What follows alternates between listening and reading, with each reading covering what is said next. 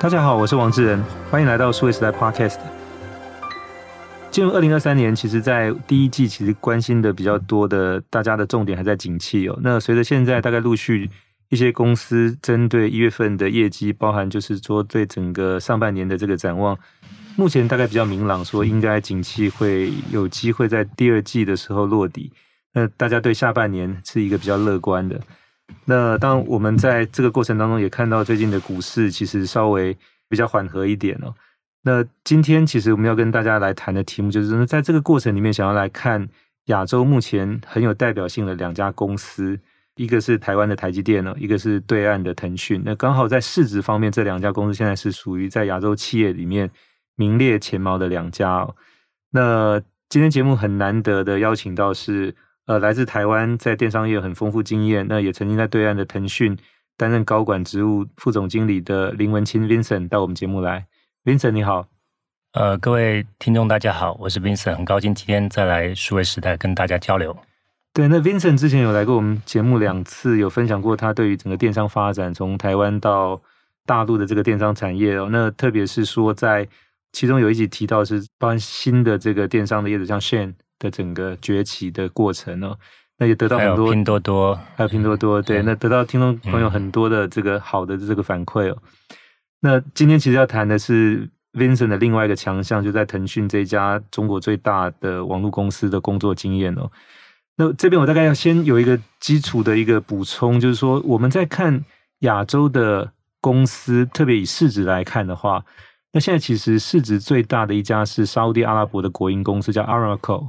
但是呢，就是说，因为通常我们在比较或者计算的时候，比较不把这家国营石油公司纳进来，因为这个大概其他公司比较跟它没有的比，因为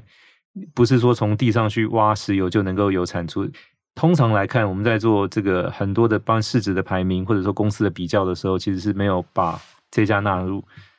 如果不算这个 Aramco 的话，就是在亚洲的市值前两大，目前来看就是台积电跟腾讯哦，那市值大概都在。接近五千亿美金左右，目前哈，对，就两家公司，有些时候是你第一名，我第二名；有些时候是我第一名，你第二名，大概是在拉锯当中。但它的营业性质非常不同哦，因为腾讯它是一家网络服务公司，对、嗯。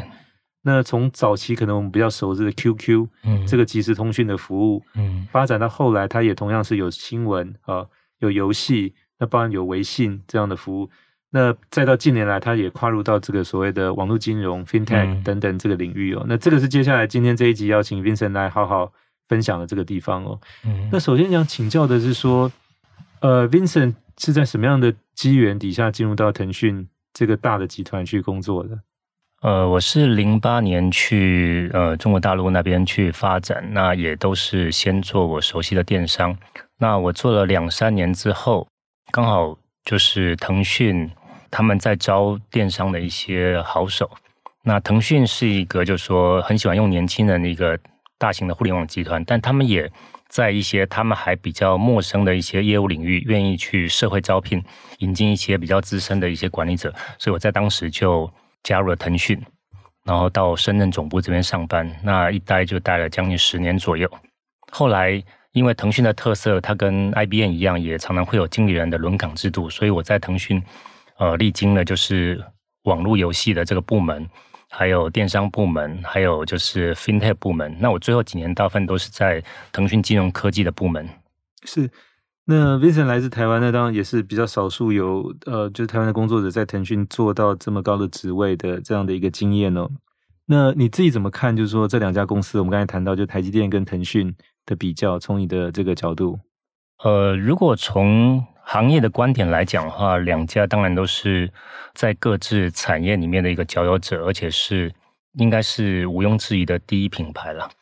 在整个华人圈来讲的话，就是在互联网服务来讲的话，腾讯是最顶尖的这个企业，包含说它的用户数低，它的流量低，那它的市值低，哦，所以在这个华文圈的这个互联网服务来讲的话，它应该是毋庸置疑的王者。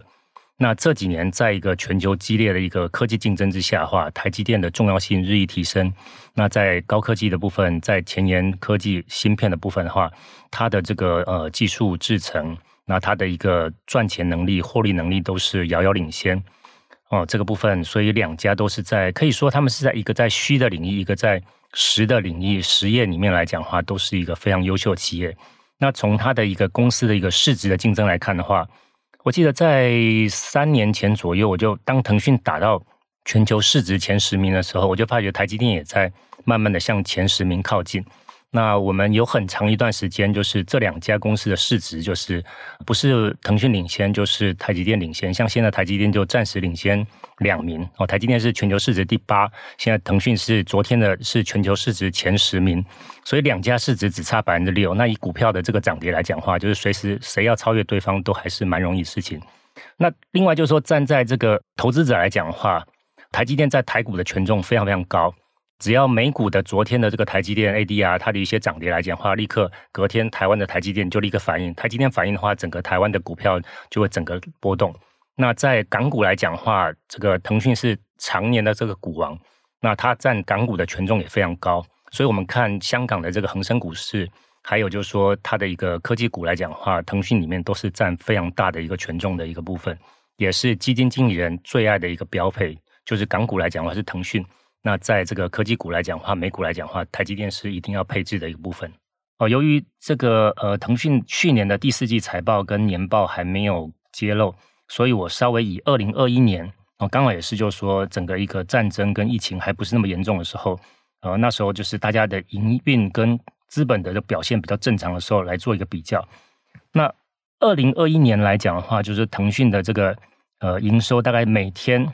是赚。六十七亿台币每天哦，那二零二一年的时候，台积电是四十三亿台币，它每天的营收，所以腾讯的营收在二零二一年的时候，大概是台积电的一点五倍。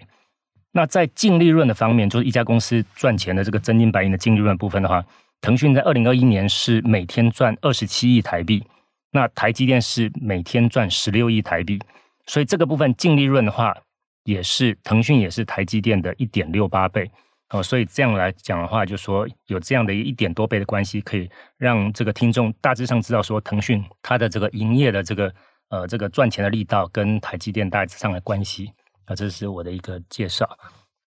对，那像腾讯的话，就是说它其实跟台积电，我想这个有一个蛮显著的不同。当然，除了它的这个主营业务之外，哈，一个是生产这个半导体晶片，一个是提供这个网络服务，包含游戏哦。那他的创办人其实张忠谋，因为是一九二一年出生的。那腾讯的创办人叫马化腾，是一九七一年出生，两个刚好相差五十岁哦。那这个五十岁，我想其实也跟这两家公司在做的这个事情有凸显了很大的一个差别哦。那当然对台湾的这些比较年轻一代来讲，大概你现在再去到半导体行业里面去创业，这个机会是比较少。现在比较多，我们在想都是说可能往软体、往网络服务这个方向去走。嗯，那刚好你就碰到一座大山，就腾讯已经在那里了。好。嗯现在是中国的市值最大的公司，也是在全世界在这个领域里面应该是排名前面的。那对中国大陆来讲，现在其实是想要发展半导体业，那有一个个台积电一座大山挡在这里，那这个技术或者说这些人才是他们所需要的。那所以就是说两边都各自有做好自己的事情，那也都希望或者看到说对方有自己想要的这些东西哦。那回到就是说，我们谈腾讯这个部分，就是他从。过去的这个早期的这种，就是提到说做 QQ 的这种网络通讯服务，一直发展到今天，一个市值将近五千亿美金，那全世界目前它也是最大的游戏公司，以收入来讲，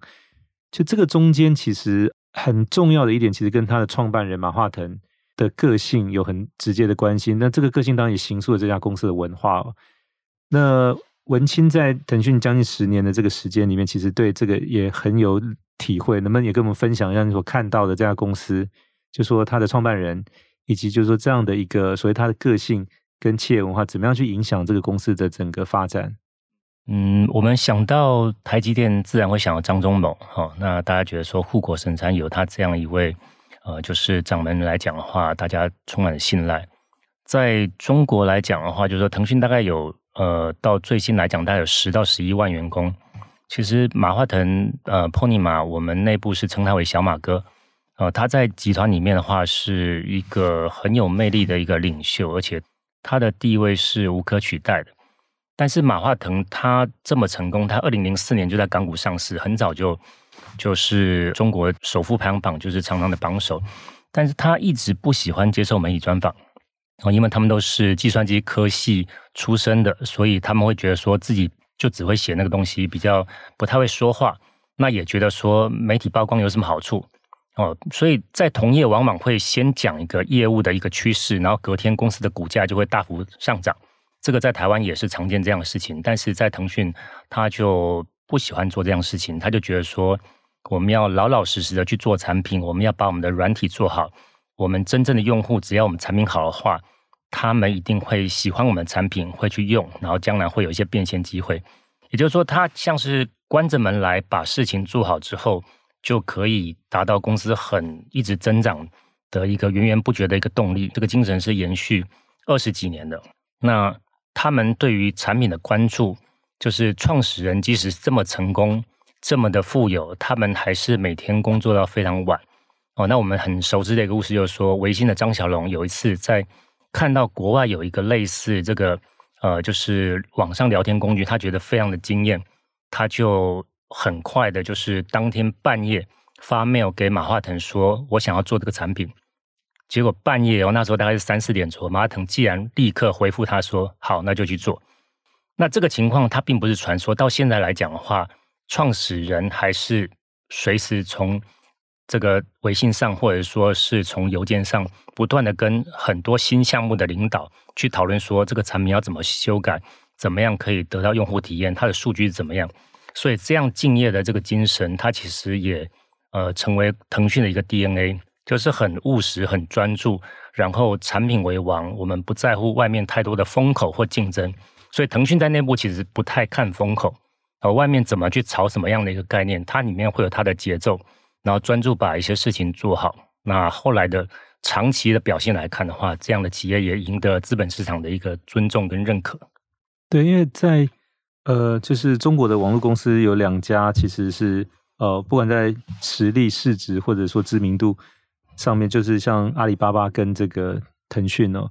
但两家这个创始人其实风格是大异其趣哦。对对对，因为阿里的这个马云就是属于相对来讲比较活泼、比较对外去连接，所以你会经常看到，就在先前，当然这两年因为他比较是属于退出江湖，在先前的时候，经常是说比较受邀到一些重要的场合，像联合国啦，或者说达沃斯去演讲，或者说他曾经邀请克林顿到他的这个西武论剑论坛去去演讲，就是。那你就看到说，他跟各种世界各国有名的这些人物，哈，或者不管是政治人物，或者是可能呃娱乐圈的这些，其实经常会连接在一起，在这些场合出现。但你从来没有看过马化腾就是在这方面去，就是有刻意或者说是可能跟这些事件去做连接。所以，那刚才其实呃，Vincent 也谈到是说，马化腾其实比较把自己定位成是一个产品经理哦。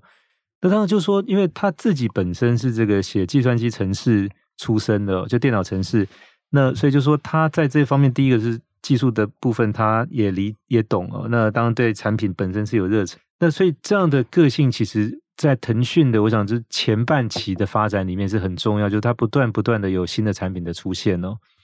但是我们在看腾讯，就是说在过去的这一段呃时间，就他进入到就是应该讲，就是说第二阶段，他其实有一点不太一样的风格，就是说他不再是以自己去开发产品为主哦。更多，它其实是以投资者的方式去投资很多的新创，对，它也有它的一些历史的这个缘由。对，但这个缘由是什么呢？嗯，腾讯最早是 QQ 非常强，在当时不知道怎么赚钱。那后来第一桶金是透过 SP 业务，SP 业务就是跟电信合作哦，你只要从你手机费里面一个月多扣十块钱，你就可以在手机上看到 QQ 的一些呃，就是没有接到一些讯息。这个部分它开始稳下来之后。然后他就去香港上市了，那这时候公司就算是有个高度。那但是后来来讲的话，他就是开始思考说，我要不要成为一个全方位的一个一家综合性的这个互联网服务的公司？那这时候他就进入到很多的领域。那同业不是那么理解跟谅解这个事情，原因是他每进入一个业务来讲的话，他用最少的人，好，比如说就是。二十个人之内，他大概做三个月到半年之间，就成为全中国第一。然后他就这样陆续的一个业务一个业务新业务推出来。然后这个做法有点像以前的微软哦。对，就是他很多新的产品都不是只有他开发，但他一旦开始做，就把这个可能这个市场给抢过来。嗯，对，所以他就是变成说，每一个赛道的一个新的王者，他只是时间，呃，就是陆续他想做什么东西的时候，那个行业就胆战心惊，然后没多久之后就被干掉。哦，包含这边后来的一些太多太多业务，那他这种就是用内部一个很小的团队，然后认真去研究，然后去。仗着它的一个庞大的流量跟会员优势，不断的快速扶持新业务，然后它产品本身就做得很好，所以后来来讲的话，它就几乎是攻无不克。那最后整个中国来讲的话，新创圈一个很有名的一个问题就是说，哎，如果你这个方的你现在在做这个业务，如果腾讯做了之后，你怎么办？啊，这是一个生死灵魂拷问，也可以代表说腾讯在这个部分它的一个一个威力有多强。那但是。到了一个地方的时候，他遇到了一个新的强敌，就是在移动互联网时代的时候，呃，新浪微博做起来了，而且他那时候月活是几亿人。那腾讯的这个微博，他也花了不少钱，他一直做不起来。然后他又遇到三六零，哦，大陆的一个就是靠防毒软件，防毒软件，然后就是一些呃网址导航那边赚很多钱的一个企业，就一直开始攻击腾讯。那时候腾讯一度遍体鳞伤，再加上中国的一些新创的一个环境，跟很多的同业本来就不喜欢腾讯这个超级巨人，那不断的想要垄断这全部的市场。那这时候公司受到了一个庞大的这个舆论的危机之后，那他那时候就开始就是醒思这个事情，那内部做了一些检讨之后，就决定说我们要重新改变腾讯。的一些呃做事情的方式，我们不再是什么事情都要自己做，然后把对方干掉。我们应该开放，跟行业里面成为朋友啊、那我们用我们可以入股你们，然后尊重你们，让大家一起来发展哦、成为一个泛腾讯系的一个生态。那这样的一个思维改变是跟之前是非常非常大的。一开始大家还不太信，那后来他就用了一些这个具体的一些投资策略，结交了很多行业的朋友。我们后来看到的美团。啊，看到了拼多多，看到京东，看到无数的这个，他最多的时候一年投出大概是七八百家这样企业，都是呃，就是应该应该说他呃一年投的几百家企业，然后几年下来的话，投资将近上千家企业，都是用这样的方式。那他也不占大股，哦，他就是很有这个好像很有默契的，每一家公司他大概顶多就占个两成左右。然后其他就放任你去，你需要帮助的时候，我尽量赋能给你，帮助给你。我有流量，我有会员，呃，我有一些好的产品理念。那我们大家一起成长。那这样子后来发觉说，哎，奇怪，我开放的结果，我不是掌握所有的这个主导权之后，这个阵营就是花开并蒂。然后我公司的市值，因为他们的这个，大家可以知道说，后来拼多多、京东、美团这些都成为中国非常非常大企业，包含说台湾人熟悉的虾皮，哦，都是这样。那腾讯的这个。投资的收益也非常非常大，那又有这么多盟友，相比它的这个主要的竞争对手阿里集团，它在大部分的是投资就是为了日后要控股，控股之后，呃，就常常会把这个领导团队把它换掉，然后自己要派人去主导，所以在这个投资圈的口碑、新创圈的口碑来讲的话，腾讯是比较好。那这样的一个投资的风格，也导致于后来整个行业里面，就腾讯的朋友是呃蛮多的。那新的改变之后的话，就是公司就是进入到一个新的一个增长的一个阶段，然后我们有自己的业务，也有很多投资的业务，然后大家互相的这个这样的一个去不断的去增长，使得腾讯的市值在迈向一个新的高度。腾讯在中国有时候会被戏称为是中国最大的投资公司，哦，那这一方面也是一种恭维或调侃吧。哦，他在高峰的时候曾经每一点三天就投资一家公司。那最高的时候，一天曾经投资五家公司哦，你可以想象那个投资部门有多忙哦。所以在中国来讲的话，就是说一家 CVC，什么是 CVC？就是企业内部的投资部门，它能投资的金额超过红杉跟高瓴资本这些玩家来讲的话，腾讯算是算是超越了。所以在中国来讲的话，这些世界顶级的投资机构，它选择策略是跟着腾讯一起去投。因为在中国的好的创业项目，最后就是选择说你要被腾讯投或阿里投。那被腾讯投的话，是多数投资人的选择，所以红杉跟高瓴这些呃这些 VC 就会尽量跟同腾讯站在一线哦去合投一个项目，这样子自己的这个呃稳定退出也是比较有把握一点啊。所以像二零二零年的话，腾讯就总共投资的企业超过八百家，有一百六十家成为市值超过十亿美金的独角兽。当我们在台湾在看说，哎，连续几年都没有独角兽的时候，腾讯光是投资就可以拿到大概是一百六十家超过十亿美金的这个独角兽，所以回报这边是非常非常丰厚。那也使得整个腾腾讯的版图在中国在世界来讲的话都是更强大，同时对于公司这个利润的增长也有很大一个贡献。对，那这个做法就是说从。以前就是看到有好的产品，我也跟着做，然后透过可能过去积累的更丰富的这客户资源跟产品资源，然后想办法就是打败对手，然后取得这个第一的情况下，你树立了很多敌人哦。但这个当然就是说，你再强大，其实当你面对更多的这些呃未来会出现，其实有产生很多不确定性。那这个战略转变之后，就变成我投资这些我觉得有潜力、有机会的这些新的公司，或者说可能已经存在这些公司，所以。就变成说，你跟多数人为友的情况下，也扩大了很多的他的一个可能性的机会。因为刚才提到，就是说，那后来就是说，因为从呃马化腾本身是一个就是过去是产品经理，所以他看到很多好的产品都想自己来。到后来，其实交棒给现在的这个总裁叫刘志平，因为刘志平本来是在投资银行，呃，那因为他们追踪这个腾讯的这个股票去做产业研究的过程中，认识更多这家公司的一些信息，所以后来发现，哎，这公司真的体质跟发展性蛮好的。所以有机会也就进来。那其实我们在台湾也看到有不少本来这些外资分析师，其实因为研究台股不错，后来被这些公司所找进去的。其实这个倒是蛮常见。那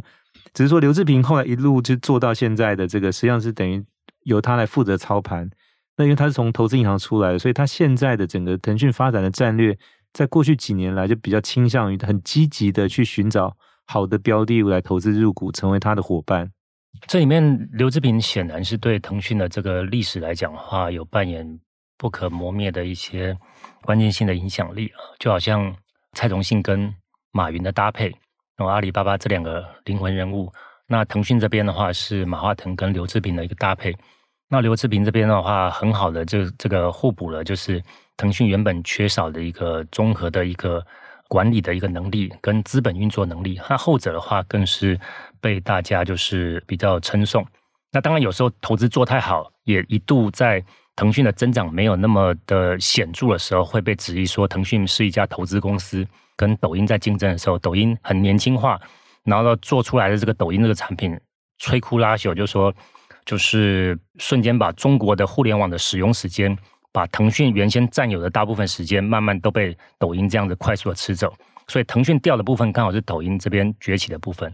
对，所以那时候就有很多的质疑声，包含觉得说腾讯怎么会只会投资，那自己的产品做不赢，打不赢人家。对，曾经有过这样的一个焦虑的一个。对，因为那个质疑会来自于说，腾讯你为什么不能持续做出好的产品去赚用户的钱，而是要靠投资去赚将来股民的钱呢？那这个投资公司又不把这些公司的一些核心技术再拿到自己的公司，所以呃，就会有分析师会针对这个部分去做一些质疑了。对，那当然，我想这个是一个战略的选择，它倒没有说好或坏哦，它也必须要与时俱进呢。嗯、就是说，早期的那一个方式就都自己来，你会树立很多敌人，你会发展会比较慢哦。更重要是，有时候你自己来还不建议全部都能，并不是每个人念书都是十项全能嘛。所以，比如说他电商的部分，他的搜索部分一直就是做不好。后来他也他在他在微博的部分对，他也承认了自己的不足。嗯然后后来就觉得说，那有时候我不如去欣赏整个行业里面最优秀的团队，那我来帮助他成长，最后我们也一起共享成功的这个果实。是，那当然就是说你要投资也不一定对方都会接受。我想大概这几年比较有名的一个例子，他其实一直对这个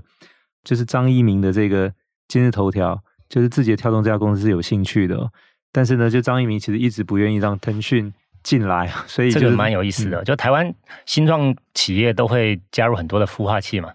那大陆这边最有名的孵化器就是阿里的跟腾讯的孵化器。那张一鸣这个字节跳动公司本来是腾讯孵化器里面的这个一员啊，那它的增长也是很快。那它随着它快速的增长，那腾讯就想要去更多的参与，但是他很早就拒绝腾讯。那他也大量的跟腾讯这边合作去转换用户。那他也大量的去跟就是一些百度那些合作，就是要去转换用户。就张一鸣很早就透露说，我不想帮腾讯打工，啊，他就跟媒体这样说。那也是这样的一个很有特色的一个很有才气的人，最后成为一个新时代的一个霸主。现在在全世界来讲的话，呃，下载率第一名的几乎都是抖音嘛。我们也可以看到他 TikTok 在全世界这么的成功，对，是一个很出色的一个领袖。对，因为抖音当然过去这两年也一直在传说要上市，那而且上市有可能它的市值就会超过一千亿美金，嗯，就会创下所有的新创公司全世界都在上市的记录哦。那当然现在这个案子。应该还在进行当中。那我想提到这个抖音，张一鸣跟今日头条，也就是说，因为腾讯，即便是说你想要靠投资入股，当然不一定所有的公司都愿意接受这样的一个做法啊。所以对他来讲，就是说，当你发展自有产品这件事情还是持续要进行以外，就是说你借由投资。那当然这个部分来看的话，就是说，目前在腾讯的主营业务，其实从收入来看，其实是游戏啊。那他在游戏的收入现在也是全世界最大的游戏公司哦。那以这个部分来，我想它大概会面临两块，一个是说跟游戏有关的，还有内容跟 IP 的部分哦。那所以就说单纯游戏，现在大概直接会跟它最相关，大概就是 Microsoft 微软，其实在游戏上面也是积极在布局。那它从有游戏机这个 Xbox 到现在就是收购这个动视暴雪的这个，就是当然这个案子现在还没有过，但是本身微软这几年在整个游戏的这个领域的布局也也蛮积极的。那另外就是说，在跟内容 IP 有关，帮影视这一块，那当然这个部分就是 Sony 日本的这个，呃，就他做游戏机之外，他有这个 Sony Pictures 影视也在，呃，就是不断的每一年制作新的这些这些电影的作品哦。那当腾讯目前来看，就是他也有这个腾讯的这个视频的频道，那本身也在出资投资，在拍制一些影片，产生自己的这个 IP。文清怎么看？就是说他在目前这一块，它最大的游戏的收入。那接下来的发展，以及就是说，当那个那个是下一个问题，就是说，那除了游戏这一块，它后面的布局会是什么？我们我们先回到，就是说，在游戏的这个部分，谈到腾讯，很多人对它的直接印象，因为中国大陆这边，它就是一家游戏公司。是为什么？是因为每个人的 PC 电脑跟后来的手机里面，一定都有腾讯的游戏。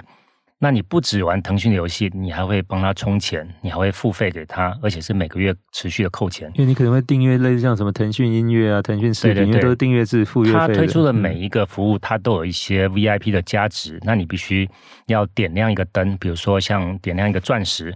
啊，比如说你 QQ 空间，呃，像 Facebook 那样的一个业务，它就是每个人要点亮黄钻，黄钻之后，你就可以在空间里面有自己的音乐，你可以换一些自己的一些图片啊，那你的头像。我们后来现在元宇宙的头像，人家腾讯在好多年前就有这个，就是 QQ 秀。那你可以在 QQ 上面的一个头像，你可以有一个自己的装扮，你可以去买你的衣服，你可以戴你的喜欢的帽子。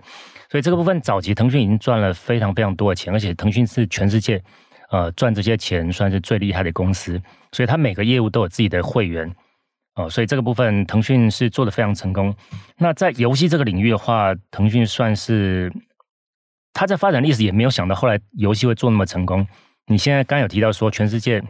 就是游戏收入最高的企业排行来讲的话，腾讯是排名第一的，而且它后来是越做越大啊，越做越大有一个原因是来自于就是说，呃，中国市场本来就内需市场就是够大，它可以成为全世界前几名。那后来腾讯又在世界上不断的布局，想办法增加一些世界上最杰出游戏工作室的持股。那后来收购了这个 Riot 公司，有旗下有英雄联盟这种非常非常赚钱的一个超级 IP 拥有者的一个工作室，还有这个 Supercell 啊，或者说是像那个一些呃这样 Supercell 现在还是呃全世界就是营收最高的单游戏之一哦，所以它整个海外营收加国内营收来讲的话，就建成了一个庞大的游戏的从上中下游全部全链条的一个游戏的一个霸业吧。那我举二零二一年来讲的话，它的国内外的游戏总收入是一千七百四十三亿人民币，那相当于七千多亿台币。所以它光是游戏这一块来讲的话，两年前就是这么庞大的一个营业额。然后海外营收来讲的话，年增百分之三十。在去年的业绩承压之下的话，它的海外的一个游戏，一般来说，它的海外游戏跟国内游戏都会有海外版跟国内版。那海外游戏也相当的出色。啊，不管是安卓电子市场，还是说在苹果那边来讲的话，付费游戏的前几名常常都是腾讯的这个游戏。那王者荣耀是呃中国的这个名称哈，它在巅峰的时候，每天光靠卖那个角色，你在玩游戏的角色的皮肤，他就可以每天可以卖卖这个皮肤，他可以赚五亿台币。就一天这样虚拟的东西，就是没有任何成本的东西，他一天可以光靠这个卖这个皮肤赚五亿台币。这边可以呃想象他的这个游戏的这个成功。当然，游戏也会面临到一些新的挑战，比如说当这个呃新的政权开始要整理这个游戏行业的时候，因为很多人都在玩游戏啊，荒废了大学，大学生不认真念书，会有这样的一些声音。那社会声音开始就是越来越大的时候。刚好就政治上就要开始去管理这一块之后，就开始控制版号。以前大家就是游戏不需要，就是靠版号才可以开始去上市，开始去收费。现在你必须要政府要发版号给你才可以上市，这时候就开始卡住了。哦，所以这也是在我进入腾讯遇到了三次的危机里面的第二次。那这时候来讲话，腾讯在股价部分也开始受到压抑，同时它的获利来讲话，也因为这个部分新游戏无法。顺利上线而开始去有一那个收入下跌，那所以腾讯后来也发觉说这样下去也不太行，就是说大家在大陆做生意要知道说这个上面的主旋律怎么样，所以他开始就开始去压游戏的营收，就是说你营收不要占比那么明显，占比这么都明显的话，我社会的观感也不是那么理想。同时我的这个长久的发展来讲的话，我也必须更多新的这个业务，所以腾讯后来就进入到几块的这个领域，而且发展还不错。第一个是他把那个效果广告部分这块做很大，这一块就像 Facebook 那样一样，就是呃一些就是按效果去投放的这个部分。那最后做到大陆的第一名哦，这个多年来就是本来都是呃就是一些呃像百度或者是新浪他们比较领先，那后来腾讯很快速的就做到第一名。那这一块后面有受到就是抖音集团这个压抑，抖音做得更好，那有压抑到这边。那除此之外的话，它的 FinTech 金融科技非常成功。那众所周知的微信支付哦，这么多人在用啊，所有包含去大陆那边去旅游、去经商的人都对这个赞不绝口。包含说马斯克也是嘛，就是特斯拉的创办人。那在这个部分的话，也因为庞大的这个使用网络，到后来的这个收费，到微信支付手续费收商家的钱，那整个来讲的话，从 PC 时代输给支付宝的这个 payment 的部分，到了移动时代的话，它就正式的超越了这个支付宝，所以这边也带来一些新的收益。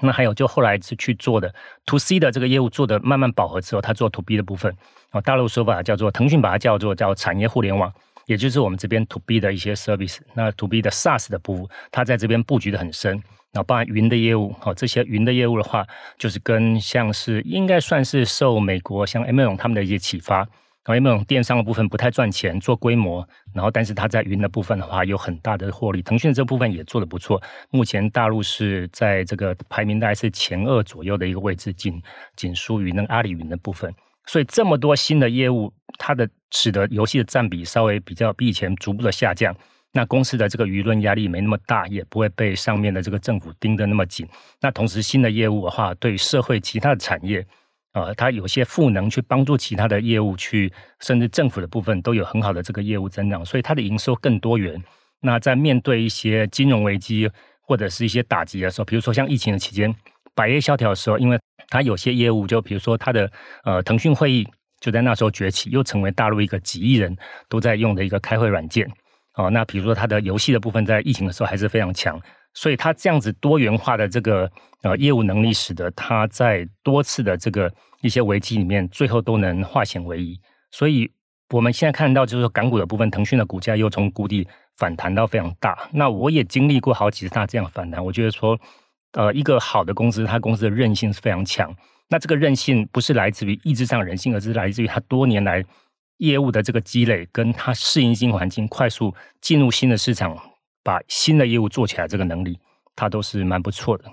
对，那你刚才谈到说，当然它目前的这个游戏业务也还在，就是呃还算稳定，但是呢，就是它可能的占比会下调的原因，就是说，因为它也在发展新的。就刚才谈到是说，从这个，所以我们一般称为叫 B to C，所谓的消费互联网，对对，往这个 B to B 就是产业互联网。这个方向，因为它过去都是直接面对用户，哦，是。那现在开始是面对一般的企业，它这边有很大的新的挑战，嗯、因为它以前是闭着门就可以游戏的钱，或者说其他的广告营收，就每天这个钱就哗哗掉下来。但现在做 To B 的业务，大家都知道说，华为做的非常不错。那你有很棒的这个业务开发团队，你要跟呃政府打交道，你要跟企业打交道，所以你需要这个能力模型是跟过去完全不一样。所以这里面，呃，一开始腾讯当然会有些对外招聘，但是里面人在转型的时候也费了一点时间跟精力去转型。他后来发觉，我们在面对很多 To B 的这个一些企业的时候，他觉得做 To B 的生意，项目管理跟业务的这个推广的这个能力，其实是一个很关键的。但腾讯过去擅擅长做产品，他其实不太擅长跟同业打交道，甚至他不太爱打交道。所以这时候他就会开始改变模式。他以前是说腾讯跟阿里在竞争某个大型企业或者政府的标案，现在他有时候会退居到幕后，从一个叫做集成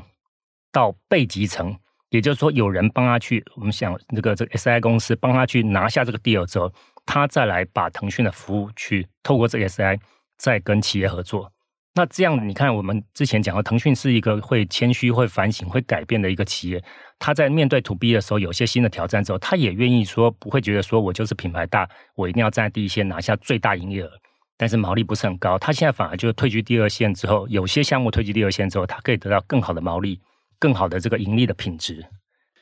那我这个问题要拉回到，就一开始我们在谈，就是说在亚洲现在这两家值得关注的公司，就是台积电跟腾讯了。因为更早年以前，其实亚洲的这个代表的企业会是像日本的 Sony 跟 Toyota 哈、嗯，那再来是韩国的 Samsung 哈。那到目前现在看起来是台积电跟腾讯。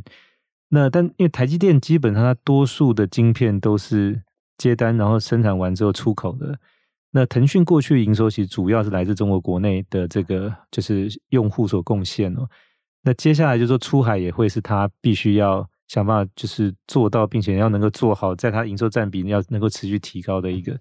你在这里面看到就是说它存在一个什么样的机会跟挑战？就出海这件事情。嗯，呃，我觉得任何一个我们讲打到世界杯前几名的这些公司啊。它的舞台肯定是全球的哦。那当然，大陆这边是非常幸运，它不出国，它就可以打到全全世界前几名。但是，如果你要迈向巅峰，要想要挑战最优秀的谷歌或那样的一些企业来讲的话，你肯定是要全球的营收。因为中国大陆这边大虽大，但是你要你要进入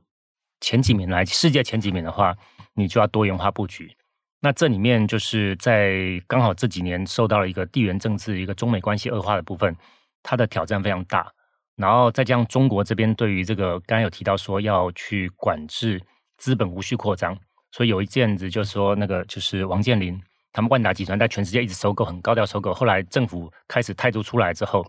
包含很多的大的企业，阿里跟腾讯跟万达那时候是全部停下来，那腾讯跟阿里来讲的话，就这个部分开始就是动作部分就少很多。但是它不能高调，但是它还是有一些部分还是有在布局。那可能不是用一个像过去那么激烈的方式，那有些部分暂缓。那有时候它过去直投的部分，现在会透过一些基金来操作。这个部分是它在海外持续想要去扩展它的影响力部分。它在游戏的这个渗透，包含说它在呃 IP 为核心的这个。呃，一些 content 的部分，一些内容源的部分，他做了很多收购，包含说八大影业他也有参与。然后在音乐的部分，他不断的去呃入股，就是世界的几大音乐唱片集团，使得他拥有这个 IP 的这个能力跟版图来讲的话，他达到最大渗透。所以很多人他并他只知道腾讯在大陆很强，但不知道腾讯在全世界的部分布局，他已经不是我们过去所理解的这个中国的公司。对这个部分，它是完全是跟 Google 他们呃，就是第一线的企业类似的打法，就是在全球这边的话，不断的去资本进入到关键的供应链的上缘啊、哦，因为中国这边它很好变现嘛。那在全世界来讲的话，有些的呃公司它有最棒的 IP，那它有世界上已经打下很多个国家，它就会想办法去资本的参与，使得它全球的这个营收跟影响力不断的扩大。就远远超过了一个一个中国大陆一个这样市场的一个边界。是，那今天也非常谢谢林文清，腾讯前副总经理到我们 Podcast 节目来分享，就是关于他在腾讯工作以及他看腾讯这家公司的整个发展历程哦。那这是一家很特殊的公司，因为现在跟台积电两家正好在争逐，就是亚洲市值呃前两大企业的这个都，就是说当前提是说我们其实把沙乌地阿拉伯石油公司没有计算在里面。就是来看新的这个两家公司，就是有代表性，但业务性质跟这个管理风格，跟它的这个呃，就是目前其实整个操作是完全不一样的。那但是他也示范了一个，就是腾讯这家公司其实对